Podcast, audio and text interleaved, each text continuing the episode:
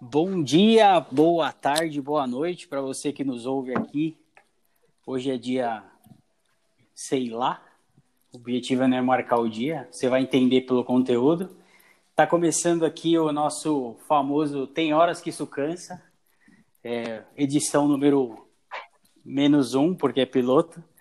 É, eu sou brasileiro, tricolor, apaixonado pelo meu time, pelo Juventus da Moca e pelas alegrias que o Palmeiras me dá todo ano.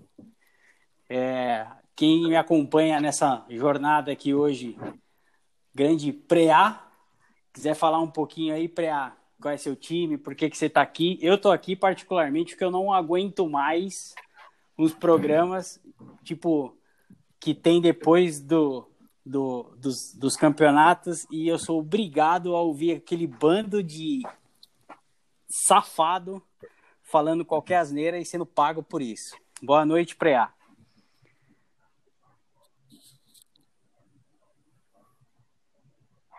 Começou bem. Primeira, primeira edição aí.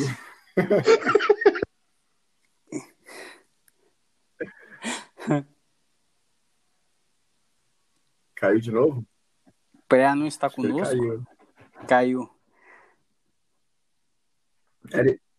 Bom, então vamos falar com o grande Ricardo Flecha, o astronauta. Boa noite, Flecha. Boa noite, brasileiro. Quero falar que é uma honra estar participando aqui desse projeto piloto aqui. E defendendo as cores alvinegras aí, né? Timão na veia. Sempre, sempre querendo o melhor para o timão, torcedor, raiz. É, não esses torcedores mimimi que quer ver o Coringão jogar bonito. É, do mais é isso aí. Do mais é isso aí. Chega de modismo e chega de cabelinho de missa. E vamos que vamos. Quer o, a gente também é o Renan. Participação internacional aí. É, Renan praticamente que está nessa mesma linha aí, está cansado de ouvir os irlandeses comentando de futebol e quer aqui compartilhar conosco a, a sua, a sua, os seus conhecimentos futebolísticos aqui conosco também. O Renan que é, que é, que é porcada, né, Renan?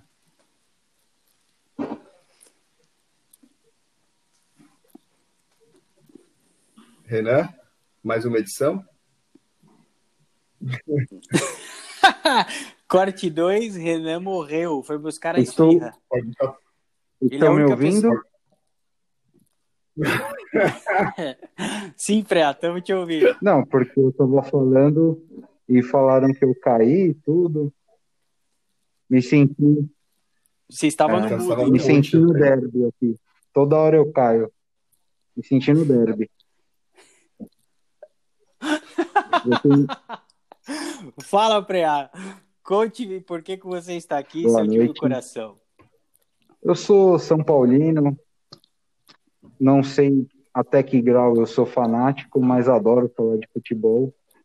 E hoje uma das grandes, um dos grandes objetivos que eu tenho nesse nesse podcast aqui é simplesmente rebater de imediato todas as asneiras que Ricardo Flecha fala sobre futebol.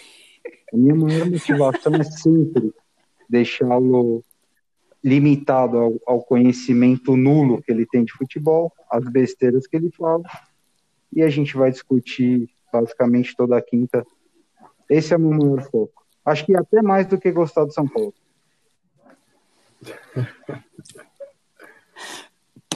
Para variar, o Palmeiras não caiu. caiu. Não, tá louco? Não temos Renan no momento. Agora então, sim. boa noite para vocês aí. Boa noite, Preá. Boa noite, brasileiro. Boa noite, Flecha. É... Fala, Falar um pouco de futebol. Noite, e na verdade, aqui nem existe irlandês comentando de futebol, é só os ingleses mesmo. Os caras puxam tudo da Inglaterra, paga pau da Inglaterra do caralho. Espero que não seja traduzido isso para eles, mas enfim, é isso aí. Aqui nós... Vou mandar pro é, seu é, Meu chefe é inglês, na verdade, mas ele não gosta muito da, de UK Ah, é? mais, porque UK tá saindo, enfim, é outra história. Mas é isso aí. Convenci meu chefe a gostar do Palmeiras, ele acompanha os resultados, me manda mensagem. Ele não entende de futebol. Já começa por aí.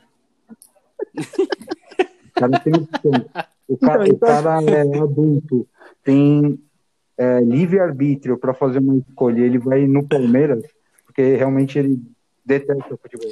Então, ele torce pro, pro Tottenham, né? Ele curte sofrer, eu já reparei. Mas é isso aí. E, Ricardo, pelo amor de Deus, mano, não começa com suas, suas viagens não, hein, mano? Não, aqui, aqui eu só vou defender. Flecha é o cara mais amado desse podcast. Aqui eu só vou defender que o Corinthians achou o caminho certo, que é o meio da tabela, e que se tiver alguém torcedor fanático aqui, já assume que é heptacampeão. É, assim espero, Preá, que você assuma aqui que São Paulo já é o, o campeão brasileiro desse ano. Eu sou É, aproveitando, aproveitando o ensejo aí, então vamos começar com a, com a rodada aí de ontem, né? Quarta-feira. Corinthians jogou? Tricolor Corinthians jogou? Amassou queria o Galo. Talvez no NBB. No nosso não no NBB, mas talvez no NBB. Ô. Renan, ô, Renan, a gente precisa de 10 dias para ganhar um jogo de 1x0 de treino, entendeu? Vamos treinar mais 10 dias pro próximo jogo. Não fica intercalando o campeonato, não, que não dá resultado. Vamos, vamos começar com o Brasileirão, então. Ontem o Trica abriu a rodada, né? Tinha essa rodada maluca desse ano de Covid maluco. O Trica amassou o Galo, que é time pequeno, quem duvida disso é clubista. 3 a 0 fora o baile. Gol de Toró no Toró. Eu não consegui assistir o segundo tempo por motivos profissionais. Estava vendendo meu corpo. Mas é, o primeiro tempo São Paulo foi muito sólido. Achei que deu poucas oportunidades para o Galo. O Galo também não estava muito afim, parece que comeu uma feijoada. É, São Paulo escalou muito mal, muito mal o Galo com três zagueiros. Ele mata o time dele quando ele faz isso. E tô feliz com o resultado. Vai folgar agora, final de semana, né? E se preparar para quarta-feira aí. Preá, o que, que você achou do jogo? Suas Ah, percepções? brasileiro, depois do desastre em Itaquera domingo, era um, virou um jogo quase que de vida ou morte pro estado anímico do time, né? Não podia perder ontem nenhum ponto, tinha que dar uma resposta mediante ao futebol bem fraco apresentado domingo contra o Corinthians. Achei o primeiro tempo muito bom, achei que o Diniz surpreendeu num primeiro momento até chamei ele de astronauta, vulgo flecha. Eu falei, porra, Tietê de centroavante, mas acabou funcionando. O, o time ficou mais sólido no meio. O Igor Gomes, eu achei que foi o melhor jogador ofensivo do São Paulo ontem. Ele jogou mais solto, é, caía pelas pontas, pelo meio. E a solidez defensiva. Acho que o Arboleda ontem, se tinha alguma dúvida de quem é o melhor zagueiro de São Paulo, não dá muito para questionar o, o equatoriano, o equatoriano barra palmeirense, mas é o que a gente tem de melhor. E gostei. Pra quem teve, Ah, a pra gente quem tem teve zagueiro dirigente, pô. palmeirense, Quem, teve, dirigente quem tem palmeirense. dirigente palmeirense, que quer um zagueiro a mais? É, Por isso, que, por isso que a gente vem flertando com a Série B faz tempo. Muito palmeirense Coitado de você. infiltrado. sem Você assumiu dúvida. seu favoritismo já? Olha, depois de ontem, eu, eu posso dizer que nós vamos brigar com, com o Flamerda até a Pintou o última campeão. rodada. É, espero que não te...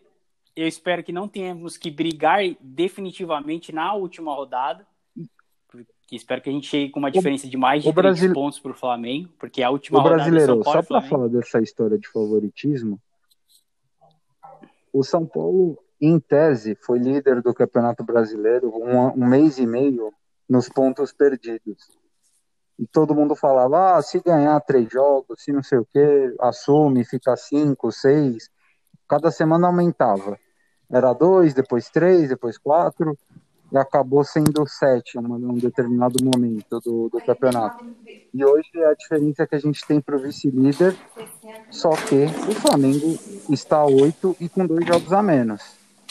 É, estudando o momento da tabela, o Flamengo é franco favorito para ganhar os próximos quatro, cinco jogos. Então, o São Paulo é sim um candidato, talvez hoje o mais, o mais forte, mas o campeonato está longe de acabar muito longe, principalmente porque o melhor time só joga o campeonato brasileiro e, em tese, pode ficar dois pontos do São Paulo, que é um jogo que ele pode tirar diferença no confronto direto, por exemplo. Então, só, hoje no brasileiro tem dois times que só dependem dele para ser campeão: Flamengo e São Paulo. Se um dos dois ganharem todos os jogos restantes, vai, vai ser o campeão, independentemente do que aconteça com os adversários. Então, acho que ainda tem um caminho longo a ser percorrido por um time que não está acostumado a ganhar nos últimos anos. É, eu também acho que a questão mental aí pode atrapalhar bastante, mas eu confesso que eu tô confiante. Eu, eu, eu não assisto, né? Vocês sabem das minhas das minhas crenças e opções. eu não costumo assistir o São Paulo porque eu acho que fora do Morumbi eu dou azar. Mas ontem eu parei para assistir e eu vi um São Paulo muito diferente do que eu assisti, por exemplo, contra o Fortaleza, que tinha sido o último, o último jogo que eu assisti mesmo. Que eu não ouvi no rádio, que eu não vi depois, que eu assisti. Eu achei o time com uma postura muito diferente, muito segura, sabendo cada um a posição que o seu companheiro está jogando. Então, achei que os caras estão estão na pegada de ganhar. Vamos ver. Achei também importante ontem o fato do Luciano ter aquele vídeo do Luciano, né? Não sei se foi reprise, não sei se foi para inglês ver, mas achei importante ó, a vibração dele na hora do gol do companheiro também mostra mostra algumas coisas positivas que você não via no São Paulo. Eu acredito no, no, no, na vibração e na, e na entrega do Luciano até para comemorar um gol do São Paulo, porque é isso que ele deu para esse time desde que ele chegou. É, o, é aquele cara. Sim, sim. Ninguém. Ele mudou a cara do primeiro São Paulo. Jogo, eu lembro muito bem, o primeiro jogo dele contra o Bahia, o São Paulo tava perdendo o jogo. Se eu não me engano, o Bahia perde um pênalti, eu só não vou lembrar se tava 1x0 ou 1x1 já. E o Luciano entra no segundo tempo e faz o gol de empate. E ali mesmo ele já dá o recado para algum jogador do Bahia que tinha tirado um sarro na comemoração, alguma, falou alguma coisa para ele, ele já vai lá, faz o gol e retruca na hora. Então, assim, é um cara comprometido. Obviamente que ele está jogando no, num nível que não é o habitual da carreira dele. Se fosse isso, ele nem teria vindo para o São Paulo, a verdade é essa mas ele tecnicamente sabe jogar, tem muita disposição, muita garra, ele tem um, um senso tático interessante. Eu não sei se foi assim, depois o Flash pode até falar, que acompanhou ele no começo de carreira, mas você vê o que o Luciano entrega para o time, tanto na parte ofensiva e muitas vezes vem, vem recompor na parte defensiva, saída de bola, de vez em quando ele faz também ali junto com o Daniel Alves. Então, eu considero, pro bem ou pro mal, né, que acontecer até o final do campeonato, Diniz e Luciano as, o, os grandes protagonistas do São Paulo de 2021 barra início de, 20, de 2020 barra 2021. Luciano Ronaldo, Flecha, e aí, sua análise? Você que secou ele na não, copinha. Não, na copinha, na copinha não, mas é, é, o que eu posso falar é que o, o, o, perfil do Luciano, pelas equipes que passou e pelo tempo que ele ficou no Corinthians, onde a gente pôde acompanhar um, onde eu pude acompanhar um pouco mais dele, não é um perfil daquele jogador que é, chegasse para vestir a camisa titular, chamasse o jogo e responsabilidade. É, e o Diniz conseguiu extrair isso dele tanto no Fluminense, no, no, no, curto espaço que teve lá, e agora no São Paulo, já que o São Paulo estava com, com, um ataque ali inconstante, o Pablo não vinha num bom, num bom rendimento, o Pato tinha acabado de sair, e a chegada do Luciano, acho que o Diniz ele despertou esse protagonismo no Luciano. É, encaixou, não sei se tem algumas coisas no futebol que, que dá liga, né? Então, a cobrança, a forma como o Diniz cobra ele, e, e, ele se, se mostrando ali que ele pode ser esse cara de, de confiança, que a torcida pode depositar confiança nele, que ele chama responsabilidade, não foge do jogo. Eu acho que encaixou. Acho que o São Paulo é, teve aí um ganho, porque nessa troca aí, né, que o Everton acabou indo para o Grêmio e o Luciano para o São Paulo, o Everton não encaixou ainda no, no, no Grêmio e o, e o, Luciano tá, tá, tá decolando aí no São Paulo. É, sendo bem sincero, eu nunca tinha visto o Luciano com esse perfil de, de protagonismo num, num, jogo e o Diniz realmente conseguiu extrair isso dele. O que mostra que o Diniz aí é, é tá, o lado psicologia, é, ele é formado em psicologia, não é o Diniz? É, ele é psicólogo. Sim, sim. Então, é, tem tudo isso aí também, né? Talvez ele está tá sabendo extrair o máximo aí do, do Luciano aí para que ele assuma a responsabilidade. O, o ele tinha o, o, Luciano ele era muito, é, ele achava que ele era o dono do time mesmo quando ele saiu do banco, né? Então tinha esse negócio do, do Luciano Ronaldo e tal. E no São Paulo acho que não. Eu acho que ele é só mais um, mas é um, aquele mais um que, que dá resultado. Ô Flecha, qual foi o ano que ele jogou no Corinthians? Ou anos, eu não lembro. Você 2015 tem... ele chegou, veio do Havaí. Então, foi 2015, veio, é 2015. porque era isso que eu queria até questionar quando você falou um pouco do Luciano. Ele estava basicamente no início de carreira, ninguém conhecia ele, né? E aquele time de, do Corinthians de 2015 talvez tecnicamente tenha sido o melhor time da década do Corinthians e tinha um monte de figurão. Então, assim, eu acho Sim. que talvez o que a diferença hoje dele, além da experiência, a gente está falando de cinco anos na, de bagagem, seja que o São Paulo hoje é, tem o Daniel Alves como figura central, mas que a torcida já estava começando a questioná-lo, inclusive muitos pedindo para ele ou ser lateral ou sair do São Paulo. E ele chega num time que tinha um bando de moleque, né? Então acho que ele conseguiu em pouco tempo é, passar experiência e assumir o protagonismo dentro de campo e fora também, né? Sendo um líder. Então acho que essa talvez seja uma diferença que ele, pela primeira vez na carreira, tá jogando num time que, que vem bem, que tem boas peças. Acho que o São Paulo tem um time titular que pode encarar qualquer time do Brasil. Obviamente não é o melhor time do Brasil, mas é, acho que o São Paulo consegue equilibrar as ações aí com, contra todos os times, principalmente porque o Flamengo hoje não está no nível de 2019. E eu acho que isso faltava na carreira dele, né? Para ele dar uma deslanchada. Além dele ter essa confiança, esse trabalho, essa parceria com o Diniz, ele chega num time que ele não precisa buscar um espaço e demonstrar dentro e fora de campo que ele te, pode ser um líder. Ele conquistou isso meio que de maneira espontânea, natural, até pela ausência de grandes nomes é, no elenco de São Paulo e com esse perfil. Mas o Priá, será que foi espontâneo ou foi o Diniz que tipo falou, cara, você é o, vai ser o cara e você tem que assumir a responsa porque o time é de moleque, como você falou. Então, mas aqui aí eu, eu acho que é isso, Renan. Ele con conquistou naturalmente esse espaço, entendeu? Ele tinha esse perfil de ser o. Mais ou menos, é uma comparação. Ele tem. Eu vejo duas situações do, do Luciano. Ele tem aquele aquela coisa do maloqueiro que tinha o Luiz Fabiano, que a torcida, ou parte da torcida gostava, que era um cara que demonstrava que estava no jogo, mesmo em muitas vezes prejudicando o time, né? Fazendo uma bobagem ali, outra aqui.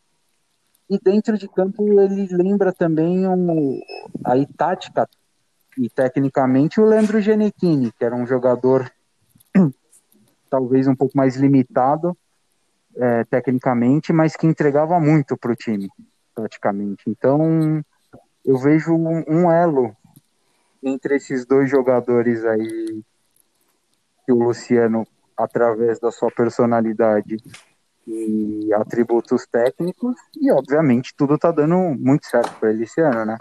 O nível de, de concentração. É, que eu ia falar, já tá uma, tá uma babação de ovo do homem aqui que tá é, louco, hein? Se não ganhar, vai ficar tudo uma merda, o trabalho. Ah, eu virei ah, mas aí você tá entrando, é você tá entrando na questão flecha, né? Se não ganhar, tudo é ruim. Não, óbvio... Flecha, você está sendo atacado Indevidamente, inclusive. Não, por porque todos assim, os lados. Quase gol do Nacional. a, a, a, a cultura do se perder não presta, é, eu, eu, eu não, não, não a utilizo, hein? Eu não a utilizo. Eu acho que assim, é, é, um exemplo, ainda que o São Paulo, digamos que o São Paulo é franco favorito aí, você pode colocar o Flamengo, mas o jogo que o Flamengo tem a menos, eu acho que só, só vai disputar em janeiro, não é isso? É 30 de janeiro. É contra o Grêmio, Não, né? contra é É o contra Grêmio. contra o Grêmio. Em Grêmio. É contra o Grêmio, Isso, então vai Grêmio, demorar esse Grêmio. jogo para acontecer. Não, é 30, é, acho que é vi- 27 de janeiro. É no mesmo dia de É, tá Palmeiras e Vasco. de janeiro. Isso. E até lá, o, o São Paulo só vai ter dois jogos a mais que o Flamengo, que vai ser que serão as semifinais aí da Copa do Brasil. É, então acho que assim, o, o time do São Paulo, para cada rodada, se ele conseguir ali manter os pontos que ele vai disputar e ele tem elenco para manter os dois, uma disputa pegada na Copa do Brasil para tentar uma final de um título inédito e manter a liderança do brasileiro, eu acho que o São Paulo mantém a diferença e quando chegar lá na frente, ainda que esteja em, esteja em cinco pontos, é, isso vai ser algo que o São Paulo vai poder contornar, porque a gente já está falando de, de duas, três rodadas para acabar o campeonato. Então, assim, ainda que o São Paulo não ganhe nada, é, me- mesmo na minha opinião sendo o é, favorito, é, não é jogar tudo fora. Vários jogadores da base, o Sara é um exemplo que o, o Diniz trouxe ele, já tinha sido é, obtido oportunidade no passado, dois- acho que em 2017. Só uma ressalva aí, Flecha. Os dois maiores acertos do ano do Diniz. É, Sara e Luciano. O Sara, isso eu posso, eu sou São Paulino e tinha um termômetro, 100% da torcida queria o Sara longe. Não existia um São Paulino que entendia o Sara de titular. Desculpa aí. O Sara foi, foi oferecido para os times B de, de Portugal a 500 mil euros. Sim, Ninguém esse daí- E, e hoje, é, e hoje você vê que ele é fundamental ali no, no, no estilo de jogo do Diniz ali, as- ele é uma peça fundamental na construção de jogada, na reposição. É, e, e, eu, e eu acho que o maior acerto do Diniz, na verdade, foi ele, ele ter né, tido uma, uma leve mudança do lado da visão de futebolística dele, né? Então, acho que ele trocou ali o Tietchan pelo Luan, o Luan é um cara de mais marcação, é, enfim, ele parou de insistir ali com a zaga que ficava batendo cabeça, fez algumas mudanças. Acabou agora que ele voltou com o Bruno Alves e a Arboleda, mas deve ter trabalhado a cabeça dos dois, porque o que o Arboleda jogou de bola ontem, né, é, tipo, jogou muito. É, aquela, aquela arrancada do Arboleda lá, faltando minutos para acabar o jogo lá, foi absurda. Desarme na bola. É, acho que ele está mais confiante. O Diniz sabe trabalhar essa, essa parte de cabeça do jogador. Ele é, enfim, já foi goleiro, já sabe falar com os caras, né? Então, acho que assim, ainda que o São Paulo não ganhe nada, o trabalho não está perdido, tem um rumo. É, o, que eu, o que eu sempre defendo é tempo, tem que dar tempo, tem que dar da, da, da liga para a coisa acontecer, entendeu? Eu acho que o Diniz está fazendo um excelente trabalho, ainda que não ganhe nada. Para finalizar aí, Que análise, senhores. Que análise, senhores. E vocês, obrigado a ver uns caras aí culpando a Covid pro cheiro não chegar em porra de lugar nenhum, hein? Estou O brasileiro- emocionado com esse programa aqui, vocês não têm ideia. Participantes internacionais, para coisas maravilhosas. só para encerrar minha participação neste assunto São Paulo e a gente dar continuidade aí no derby, que é o que todo mundo quer, né? Eu concordo, impressionante que eu concordo com tudo que o Flecha falou. Realmente, eu até, eu, até pare... eu, eu acho que a Ana tem algum aplicativo que ela está falando e saindo a voz do Flecha. Porque quem conhece o Flecha, quem conhece o Ela Flecha criou sabe o que ele não é script, capaz de, script. de absorver tanta informação e passar conteúdo da maneira que ele passou agora. E claro, né? Amigo, eu acho, eu acho que aplicar a medicação em você, em vez de aplicar na Aninha aí no hospital, hein, filhão? Acho que você tá ficando meio grog aí. Não, pior que ele foi claro. Deu pra entender o que ele falou. Isso que foi mais impressionante. Muito bom. Cara, o homem, o homem tem uma voz, uma voz de rádio. Eu estou com medo já de perder ele para grandes rádios do país. Falando de outro jogo das, no meio da semana também, mudando bastante de assunto, vamos para Pompeia, o lugar que tem o- os melhores Lá, lá, points lá eu dos jogadores. bem, brasileiro. Valdívia, lá, Otero lá eu deve estar conheço indo bem, lá hein? como Lá é quintal de casa. o, o Otero, o Otero deve estar tá louco, ele só deve ir para Pompeia ultimamente. Palmeiras deu a lógica, né? É, mais ou sofrer. menos sem sofrer, né? Ganhou do, do Libertar em casa. Ah, mas aquele, aquele lance é, ali no começo foi pô, foda. Mas... Sem sofrer. Ah, mas é só a desatenção do começo. Renan, sua análise da partida e podemos cravar. E aí, levou o. Então, eu analisando a partida sem clubismo, é, sofreu um pouco no começo, mas eu acho que sofreu muito pelo lado direito ali no Marcos Rocha, que ele tava perdendo todas no alto, todas. Era impressionante, ele não ganhava uma. E mas depois o time se encontrou e eu acho que jogou acho que só pro, pro gasto mesmo, nem forçou tanto. Acho que mais visando outras competições também. E sobre o River, eu tô assistindo o jogo aqui e não tá tomando uma pressão até do Nacional, viu? Acho que não mete esse medo todo, não.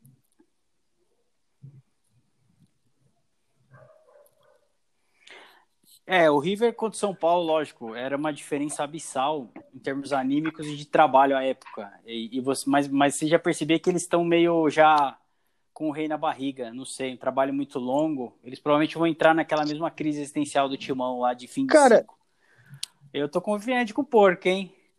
E aí, eu, eu só vou secar agora, fazer secar a minha parte, meu trabalho, porque eu preciso da diversão de todo ano, mas tô meio com problemas em relação que, pra ser sincero, eu acho que seria porco por exemplo, se vamos supor que passe do, do River e chegue à final contra o Santos, por exemplo, eu acho que seria muito mais complicado do que propriamente o jogo contra o River, entendeu? É claro que a gente nunca sabe o que vai acontecer, mas eu não tô. O River não mete medo em mim, não, viu? Eu vou. Posso falar daí? Isso aí, ou... Renan. Confiança. É, o brasileiro. Porque eu tenho pelo Por menos favor, uns 12% de a pauta de, livre para você. Eu sou uns 12% palmeirense, pelo menos pelo meu pai. Já, meu pai é palmeirense, então eu dou risada porque o Palmeiras, a história mostra que dá mais alegria aos torcedores do que a própria torcida. Mas eu, me parece que eu encontrou um caminho. A única coisa que eu, eu, eu concordo também com o Renan, se você parar e fizer uma análise fria do que foi o confronto contra o Libertar, o Palmeiras só conseguiu ser superior no tempo que o Libertar foi teve o jogador expulso, teve um a mais. Então isso eu acho um pouco preocupante quando lá no, no, no, no, no Paraguai o, o Libertar poderia ter aberto vantagem. No primeiro tempo aqui no Allianz, a chance mais clara do primeiro tempo foi do Libertar e o Palmeiras me preocupou num, num seguinte aspecto: quando ele pegou um time com forte poder de marcação e travando os homens de velocidade do Palmeiras, eu achei que o time não conseguiu dar fluência no jogo. O Palmeiras não conseguiu. Eu vi pouco, também poucos jogos da era Abelinho aí, talvez o, esses últimos aí contra os dois contra o Libertar e contra o Santos não me impressionaram. Não não achei Cara, o Palmeiras um time pronto e fala, não, realmente pode ganhar Libertadores, pode porque tem qualidade técnica, alguns jogadores estão sendo recuperados, é, Scarpa, Zé Rafael, o Rony, e tem uma zaga bem sólida, capitaneada aí pelo Gustavo Gomes, mas também da mesma maneira que o Renan falou do River Plate, que não está no ápice do, do que ele já apresentou nesses últimos anos, eu também não vejo o Palmeiras ainda pronto para ser campeão da Libertadores. Mas, obviamente, ano muito, muito diferente, Covid, pandemia, sem torcida. Então, acho que isso acaba ajudando inclusive é, é algo importante até para o próprio São Paulo, esses times que ainda não têm é, capacidade de você bater no peito e falar, não, realmente, está pronto. Não quero dar spoiler, mas o fato de não ter torcida, assim como ajuda o Trica, ajuda muito o porco. Espero que em próximas oportunidades aqui a gente tenha a Senhora. presença de uma pessoa que é um dos maiores amendoins da história do Palmeiras. E, e vocês vão entender por Na que que a verdade, gente tá na verdade eu acho que contra o Renan, Santos, eu acho que o? Palmeiras sofreu muito pelo desfalque do Gabriel Menino, do Danilo e que o Zé Rafael estava machucado, né? Ele estava jogando meio que no sacrifício. Então acho que sofreu por isso. Tanto é que nos 15, 20 primeiros minutos, o Palmeiras meteu uma pressão no Santos absurda, entendeu? Eu acho que o Vinha, o Vinha sofreu muito com o Marinho, porque principalmente estava voltando de Covid, mas eu, eu acho que tem muito a evoluir ainda. Eu acho que o Abel tem muita capacidade de fazer o time evoluir, porque sem treinamento, com vários desfalques por semana, o cara tá um mês no Palmeiras e a diferença dele pro time do Luxemburgo é absurda. O âncora. Âncora. É, não, verdade, Flecha. Não, era isso, só ia te Deixa- pedir isso. Deixa o Flecha Eu falar, deixa o Flecha Fiquei falar. tão surpreso com os comentários no primeiro tema aí do que eu ia pedir pra ele dar uma opinião. Na verdade, o, o Abel tem, tem me surpreendido. É, eu sempre achei que o, o Palmeiras ele tinha feito um grande investimento aí junto à sua patrocinadora com jogadores que estavam em uma alta em momentânea e tanto é que não vinham tendo um bom rendimento com passagens de grandes técnicos aí. Mesmo quando o time era campeão, o time era questionado sobre a forma bonita de se jogar. É, o Abel tem surpreendido com os números, com a imposição, com o volume de jogo criado. Então, tipo, tem é, como defende uma ala palmeirense que eu conheço, não basta jogar, tem que jogar bonito e ganhar. É, mas tem me surpreendido de uma forma é, bem, bem, bem curiosa, porque ele está colocando jogadores para questionados é, para jogar e os caras têm correspondido. Vídeo Scarpa e jogando até de lateral esquerdo, como um ala esquerdo ali para frente, jogando bem. É, tinha o, o próprio Lucas Lima aí tá, tá tendo outra, é, outras oportunidades e tem, tem apresentado um bom futebol. E fora que a molecada do Palmeiras também subiu também no, no momento certo e subiu bem, né? A gente tá falando ali do o Danilo, o Menino, o, o Patrick de Paula, o Gabriel, Gabriel, qual, qual que é o Verón. Gabriel lá? Gabriel Gabriel Silva. Gabriel Verão, Gabriel Menino. Gabriel, Gabriel. É. Palmeiras eu acho que ele tá, ele tá legal, então, tipo assim, com a, com a molecada, e isso pro, pro clube é, vai ser rentável lá na frente, e, e conseguiu ressuscitar o futebol de alguns jogadores aí que, que estavam sendo questionados. Então, acho que o Abel tem surpreendido. É, não coloco o Palmeiras como um dos favoritos da Libertadores, eu acho que o, é, a camisa do Boca do outro lado tem um peso grande, mesmo o Boca tendo, perdendo, tendo perdido o primeiro jogo. É, eu acho que o, o Santos está embalado na hora certa aí. Parece que a molecada do Santos aí tá, tá dando os frutos. E o Palmeiras vai ter um puta adversário aí se o River passar, né? Que é considerado aí um dos melhores times da América do Sul no momento. Não coloco o Palmeiras como um dos favoritos, mas é, a gente está falando de três jogos, né? Então é dois da semifinal e o da final. Então é pelo que o Abel tem apresentado, é possível sim o Palmeiras é, é, passar do River e ser um dos finalistas da Libertadores. Deixa eu só discordar um negócio, ô Ricardo, ô Flash, eu acho que não subiu no momento certo, sabia? A base. Eu acho que a base tinha que ter subido ano passado aos poucos, mas o Palmeiras tinha aquela mania de querer comprar para só por comprar, para os outros nos reforçarem, e meio que eles foram obrigados a usar a base. Entendeu? Então eu Sim, acho que entendi. assim, podia queimar os moleques, que os moleques são bons, os moleques têm personalidade, mas podia queimar. Porque vocês conhecem a torcida do Palmeiras, né? O Gabriel Silva, o Gabriel Silva, o Gabriel Silva tem Pô, não. 18, 19 Não anos, sei lá isso. quantos anos ele tem, entre 17 e 19. Ele tem várias chances por jogo porque ele se posiciona bem, porque ele aparece pro jogo, mas porque ele erra gol, talvez por estar nervoso e tudo mais, já tem gente falando que ele é fraco. O. A base do Palmeiras que era elogiada porque foi eliminado do- da Copa do Brasil hoje sub-20 e o pessoal tá falando que é fraco já. O Âncora, eu ia falar justamente isso. Pede para o Renan, no final do nosso podcast, passar a agenda semanal das categorias de base do Palmeiras. Ele, ele sabe desde Domingo o sub, sub-20 do brasileiro, sub-10 ao segunda sub-20 Palmeiras- paulista. E janeiro tem sub-17. Renan, senhores, acompanha futebol gaélico. Ele está provavelmente nesse momento com quatro telas, acompanhando futebol eslovaco, é, questões de Libertadores do, da Bolívia tava... e, e, etc. O homem é uma enciclopédia. Eu estava acompanhando o surf, inclusive o Medina passou, Preá, e agora o goleiro do Nacional foi, acabou de ser expulso. Deu ruim pro Nacional, né? Acho que deu, acho que deu ruim pro Palmeiras, viu? Porque aí acabou o sonho. Deu ruim pro Nacional, deu ruim pro Nacional. Pegando a linha vermelha, Itaquera. Uma pergunta que rolou essa semana, hein? Para que serve Itaquera? Bom, Ricardo eu vou colocar Flecha no mudo e volto em 10 minutos. Para que serve Itaquera? Ressaca do clássico.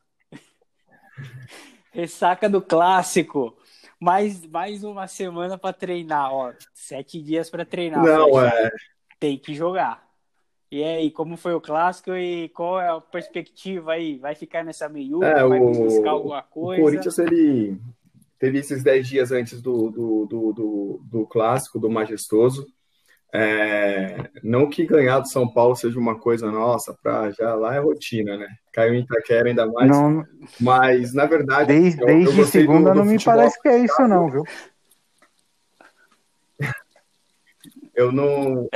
Na verdade, não, não, nem jogou contra o São Paulo. Eu acho que o Corinthians ele, ele vem num, numa guinada aí já de alguns jogos sem tomar gols, é, enfim, intercalando vitórias com empates. Eu acho que o Mancini ele acertou o encaixe do time ali, colocando, assumindo que o time precisava de um poder de, de marcação maior, o time precisa jogar atrás da linha da bola, o time precisa jogar por uma bola. E os, o grande e, o que não dá para entender é que assim grandes jogadores aí vamos falar dos dinossauros aí do Corinthians é, a gente coloca o jogo como um exemplo. O Jô chegou como solução e fica brigando por posição com o Léo Natel com o Davó com o Everaldo enfim entre outros. E enquanto o Fábio Santos que era reserva no Atlético Mineiro chegou assumiu tomou conta da posição. É, é complicado a gente saber o que esperar desses, desses dinossauros aí que o Corinthians está contratando e eu acho que, na verdade, é, esse suporte que, a, que o, o Mancini está dando ali de, de proteger. O que aconteceu no clássico foi o seguinte: ele achou o, um ponto fraco do São Paulo, que é a, a marcação alta. A, o, o, o, gol saiu, inclusive, de uma bola roubada em que o Cantilho teve o Cantilho dá o lançamento ali pro Otero. A gente tinha ali um, até a opção do Casares para ele rolar a bola, ele teve a sorte de acertar um chute, o primeiro chute que ele acertou no gol desde que ele chegou. É, mas eu acho que o Mancini achou o, o, o, jeito certo do Corinthians jogar. Óbvio que o Corinthians é meio que de tabela, tá? Ele vai sempre batalhar. Tem dois jogos teoricamente fáceis agora: é, Goiás e Botafogo é torcer para quatro pontos no mínimo aí, para a gente ficar mais sossegado aí, sair da, da lá de baixo. Eu acho que é isso, o Corinthians não tem muito o que esperar para esse campeonato, é, ficar na meiuca ali, se cobrar alguma coisa aí do para frente entre Sula ou Libertadores, é, o que eu acho até um erro, tá? Se o Corinthians classificasse para Libertadores, porque aí ia ter pressão de torcida para montar um elenco forte, essas coisas, e eu acho que não é o momento. Eu acho que essa mudança na presidência aí tem que trazer novos planos, tem que é, trazer novos. É, sair da, da mesmice aí do que era a diretoria da gestão André Sanches, aí, o Bulgaria. Então, acho que precisa mudar. O Duílio precisa dar áreas novos aí para o time, é, investir mais na base e valorizar a nossa base, né? Não colocar os meninos para jogar e vender por migalhas aí. Isso aí a gente tem muito que aprender ainda com o Palmeiras e com o São Paulo. Eu acho que o Corinthians é Palmeiras, né? Tô ouvindo o Flash. Aprendeu o que é Palmeiras? Alô? Do Corinthians é isso, hein? Ô, Flecha, mas não é mais do mesmo, cara? Assim, obviamente que ganhar do São Paulo, do líder do campeonato, São Paulo 17 jogos invictos no brasileiro, é, trouxe um momento de protagonismo que o Corinthians teve talvez naquela final do Paulista esse ano contra o, o Palmeiras e é um time sofrido, vamos dizer assim, nesse ano. Que é uma coisa até que o Corinthians não está tão acostumado assim. É, dois anos, basicamente, 19 e 20, onde o Corinthians se resumiu ao Campeonato Paulista, não é? No resto, pouco incomodou, pouco é, assustou os adversários. Mas me parece muito mais do mesmo esse time do Mancini. E eu explico. Acho a linha ofensiva do Corinthians muito fraca, muito fraca mesmo.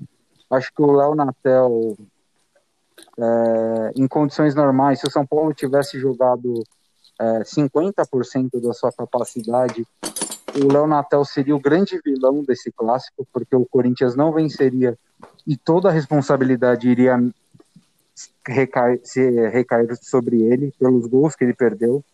E às vezes eu não vejo que foi preciosismo. Eu acho que é uma questão técnica, é um limite técnico que o, que o rapaz lá tem. E eu vejo muito disso do Corinthians, cara. Toda boa partida do Corinthians é pautada na marcação, no, no futebol é, reativo. E, sei lá, eu acompanho aí uma, uma ala de corintianos que adora e outra ala que não aguenta mais esse futebol. Então acho que o grande problema do Corinthians é isso. Toda vez que a situação foge de controle, volta ali para o feijãozinho com arroz, consegue ali um ou outro resultado, mas que no, qual que é a perspectiva deste atual elenco do Corinthians para 21, iniciando um trabalho? Esse time tem capacidade de se transformar e fazer algo parecido como em 2017? Eu, eu, eu não vejo no, nesse elenco é, jogadores com poder de decisão como tinha em 2017. 2017, é, querendo ou não, a gente tinha um jogo aí com três anos e meio a menos, né? A gente tinha é, o Arana na, na, na, esquerda e uma zaga pautada por Pablo e pelo Balbuena. É, o time era muito mais sólido. No, hoje a gente tem um Gil bem, bem mais velho, mas que ainda é, é um dos pilares ali da zaga. O Fagner vira e mexe, está sendo contestado ali na direita. É, e só que aí, como você bem colocou no início, a linha ofensiva do Corinthians, a gente está falando ali do, do, da armação de jogo, o Corinthians tem investido é, em jogadores que, que são velocistas, né? Então, a gente coloca ali, eles querem fazer uma linha de três. Então, você vai ficar com o Léo Natel, com o Everaldo, com o Mosquito, com o Matheus Matias. São jogadores ali que, que, que prezam pela característica de velocidade e que não tem um prior técnico apurado. Então, acho que o Corinthians tem tentado investir em algumas promessas e não tem sido bem sucedido. A gente teve aí nesse ano a contratação do Luan, é, que ainda não decolou, não mostrou a que veio. Ele dá lampejos de qualidade, mas não consegue colocar isso em prática por um, por um, por um ritmo de jogo, assim, por um, um período grande durante o jogo. É um ou outro lance que você vê que ele tem algum lampejo. E eu acho que esse time para o ano que vem vai ser igualmente este ano, entendeu? É, você precisa de, uma, de umas peças no meio ali que chamem responsabilidade, é, que chegam com a característica que o Luciano chegou no São Paulo, ou até mesmo que o Fábio Santos chegou no Corinthians. Assumiu a posição e o protagonismo da onde ele vai exercer ali a função dele. Então, é, eu acho que esse time do Corinthians, o Corinthians não pode contratar, até porque a gente vê aí nos, nos sites e nos jornais aí o quanto que o clube deve, o clube virou uma bola de dívida aí sem fim. É, então, acho que eu não, eu não contrataria ninguém, eu olharia para a base, fazer uma reestruturação no próximo ano aí, olhando para a base, e no final do ano, eu aí sim faria a seleção do que a base tem ali que eu possa aproveitar e faria contratações pontuais aí para o próximo ano de 2022. Aí já para vir com, com um elenco forte. Mas esse ano aqui a gente está correndo contra o tempo. Qualquer des, deslize ali, a gente já está brigando pra, contra o rebaixamento novamente. Então, acho que eu, quando eu digo mais o mesmo, o Mancini viu que não dá para exigir muito desse time, porque não é um pior técnico. Então, ele recua o time, joga por uma bola e tem surtido efeito. A gente está ganhando um jogo de 1 a 0 2 a 1 e eu acho que é só assim que o Corinthians sai dessa situação para ficar mais tranquilo. Talvez, se daqui a umas 5, 6 rodadas o time estiver mais tranquilo, dá para ter umas é, dar uma oportunidade para o pessoal da base para ver para quem que o Mancini quer ou não. E para o ano que vem, sendo bem sincero, a gente está com uma lista grande de jogadores aí como Michel Macedo, como Arauz, Matheus Matias, Everaldo, é, dentre tantos outros aí que a gente tem que falar assim, não é emprestar, é vender esses caras, porque você empresta o cara e o cara vai para um time X do Nordeste, do interior de São Paulo, não rende, os caras devolvem para o Corinthians. E nisso vai acumulando jogadores lá que ficam em desuso, é, perde a valorização e o Corinthians tem que pagar eles, fora os processos aí por rescisão contratuais que, que segue, né? Então é, eu acho que o Corinthians precisa se desfazer desses jogadores que não deram certo. É, um exemplo, o Vital já está há três anos, ainda não mostrou a que veio. É, o Aral está há dois anos e pouco não mostrou a que veio. Então o Corinthians precisa fazer uma limpa primeiro desse atual elenco para pensar em, em construção de um novo elenco. Então acho que tem que ser faseado vê quem é a base, desfaz das peças que estão lá, que a gente já sabe que não vai dar nada, e em cima disso começa a ver peças pontuais para a construção de um elenco forte aí, aí para a disputa do brasileiro do ano que vem. Mas esse ano aqui, com esse time, é, é, levantar as mãos para o céu e agradecer ali, jogar por uma bola e, e vitórias magras.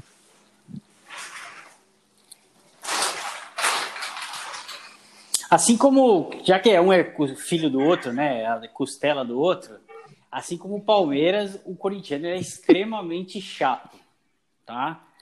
Aí eu te pergunto, Flecha, tem paciência para isso? O plano eu é concordo... perfeito, eu também acho. Minha análise é muito parecida com a sua, tá? É dois, três anos aí de passivo, tá? E, e é um passivo pesado, porque eu, em casa agora de pijama, tô correndo mais que o Michel Valancia correu hoje. Então, assim, é um problema. Não, aí, a torcida vai dar esse respaldo? O Brasil, acho que a diretoria ela tem que expor as ideias dela, não agir por, por debaixo dos panos, entendeu? Eu acho o que entristece a torcida e deixa a torcida emputecida é do dia para noite os caras anunciarem contratação no sub-23 de jogador que vai ficar encostado lá, porque são poucos os clubes que têm um departamento de futebol de sub-23. Eu acho que isso que deixa a torcida emputecida é, é você ter jogadores, do, uma contratação por debaixo dos panos de um jogador chamado Jonathan Cafu, um puta salário elevado, e, e, e, se você for comparar com a base, a, a devolutiva do Jonathan Cafu com 29 anos, ganhando 300 mil, e o menino da base, é muito parecida, entendeu? Então, acho que se a, a diretoria colocar as cartas na mesa e mostrar qual que é o plano, acho que a torcida apoia sim. É, vai ser um ano difícil, vai ser é, um ano que a, o time não vai brigar por títulos, mas que o time vai estar tá demonstrando ali que está tendo uma remontagem, está tendo uma reestruturação. Eu acho que se jogar as cartas na mesa e mostrar para que, para qual que é o planejamento, eu acho que a torcida abraça o time, abraça é, o apoio e vai para o estádio, logo o estádio. E eu acho que aí sim a gente consegue colocar as coisas no, no, nos devidos trilhos, entendeu? Vou ancorar. Só queria me manifestar. Não, perfeito. Diga, você está emocionado. Hoje eu não aí. posso falar nada. Concordei com tudo que ele falou. Discordo só da questão do rebaixamento. O Corinthians já é mais fácil quando para Libertadores do que cair. Essa é a realidade hoje. Então, e acho que São Paulo e Santos num patamar acima e o Palmeiras um pouquinho abaixo uma coisa que a gente até já conversou, eu e você, sobre o futuro do São Paulo, antes mesmo de entrar nessa boa fase, e quando a gente já acreditava que o ano tinha acabado lá contra o River Plate, lá na primeira fase da Libertadores, é que, cara, não precisa contratar tanto jogador mediano pagando 300 pau por mês. E o Corinthians é o rei do, o Palmeiras num nível acima, mas eles contratam também jogadores um pouquinho melhores. Mas o Corinthians adora pagar trezentinho para um, um nota 4,5. Então eu não sei se isso é esquema, se alguém leva, se é coisa de empresário. Para ganhar um jogador bom, se leva cinco mediano, pagando para esses cinco, um milhão e meio, dois milhões a folha salarial. Mas tá provado aí. E o Santos, cara, impressionante como os caras com o moleque com reserva da base, com a, o titular da base, conseguiu montar um time competitivo. Então acho que os times de São Paulo têm que aproveitar esse momento. Os três, né, São Paulo, Santos e Palmeiras já estão um pouco à frente do Corinthians e cada vez menos contratar jogador mediano. os medianos a gente tem na base.